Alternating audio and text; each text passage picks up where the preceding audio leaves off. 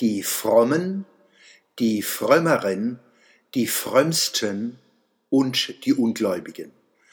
Im Folgenden beziehe ich mich auf das geistliche Wort vom Samstag, dem 27. Juli 2019 im Mannheimer Morgen.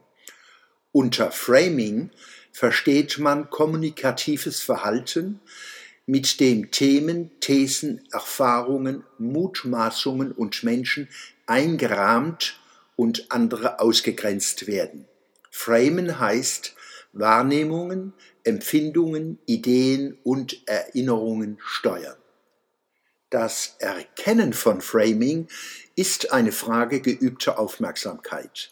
Als Grundübung zur Analyse medialen Framings kann ich unter anderem das geistliche Wort empfehlen, ob in der Zeitung, im Radio oder auf dem Bildschirm. Im obigen Beispiel haben sich der muslimische Autor Ugur Yilmaz und der katholische Jochen Winter zur geistlichen Doppelspitze zusammengetan. Wie im geistlichen Wort häufig, beginnen sie mit pauschalen Unterstellungen gegen eine Minderheit, die vom Mainstream zur Bejagung freigegeben ist. Diesmal sind es Menschen, die Wohnungen zur Vermietung auf dem Wohnungsmarkt anbieten. Ihnen wird übel genommen, dass sie ein Wörtchen mitreden wollen, wem sie ihre Wohnung auf lange Zeit überlassen. Manche der möglichen Mieter scheinen ihnen näher zu stehen als andere. Die beiden Autoren kennen die Motive der konkreten Vermieter nicht, sie wissen aber, dass diese Vorurteile haben. Unter den vielen Unterschieden zwischen den Menschen hat die Political Correctness nur einen übrig gelassen, das Vorurteil. Die Bösen haben es, die Guten leiden darunter. Ohne diese Vorurteile könnte allen alles gelingen, immer und überall. Denn vor Gott sind wir doch alle gleich. Das könnte zum Beispiel heißen, Gott hat alle Menschen gleichermaßen mit hohen Begabungen gesegnet. Und zwischen diesen göttlichen Begabungen und ihren verdienten Erfolgen stehen nur die Vorurteile der anderen. Im geistlichen Wort erfahren wir weiter, dass Jesus, Friede sei auf ihm, im Johannesevangelium 14 versprochen hat, Zitat, im Hause meines Vaters gibt es viele Wohnungen, Zitat Ende. Und was im Himmel wahr ist, kann hienieden nicht falsch sein. Wir brauchen Platz für alle. Amen.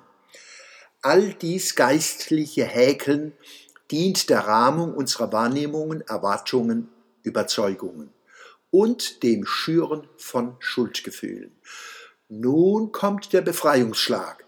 Was trüge mehr zur Überwindung von Vorurteilen bei als ein Zitat aus der Abschiedspredigt des Propheten Mohammed?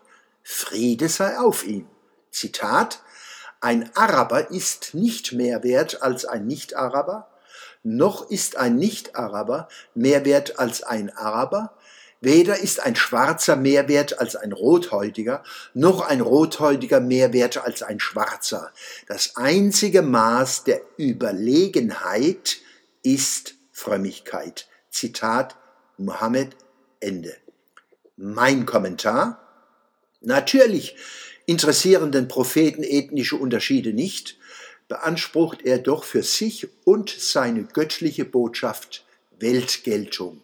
Für ihn sind alle Menschen gleich, sofern sie sich seiner Botschaft ohne Wenn und Aber beugen. Man muss fürchten, dass weder den beiden wackeren Geisteshäklern noch ihren diversen Vorgesetzten der Atem stockte angesichts dieses Satzes. Das einzige Maß der Überlegenheit ist Frömmigkeit. Hier trifft das geistliche Wort den Kern koranischer Botschaft. Das Buch predigt die Macht der frommen Muslime über die Ungläubigen. Das sind alle anderen, inklusive der jeweils anderen Muslime. Die Frommen selbst bilden eine Hierarchie. Fromm, frömmer, am frömmsten. Da wir Menschen einander nicht ins Herz und ins Hirn schauen können, läuft dies auf einen Wettlauf bigotten Gebarens im Kampf um Anerkennung, Macht und Einfluss hinaus. Fromme Überlegenheit durch Rituale, Kleidung, Sprache, Gestus, Blick und vor allem Position im Universum der Gläubigen. Und wehe den Ungläubigen. Seit Menschengedenken wachsen Tyranneien aus dem Primat der Frömmigkeit. Auch Christen haben über Jahrhunderte aus Überlegenheit durch Frömmigkeit Elend über die Welt gebracht. Nicht zu vergessen die pseudoreligiösen Bigotterien der Jakobiner, der Nazis, der Stalinisten, der Maoisten, um nur einige zu nennen. Stoßgebet. Herr, bewahre uns vor der Macht dieser Frommen und segne uns mit dem Geist der Aufklärung.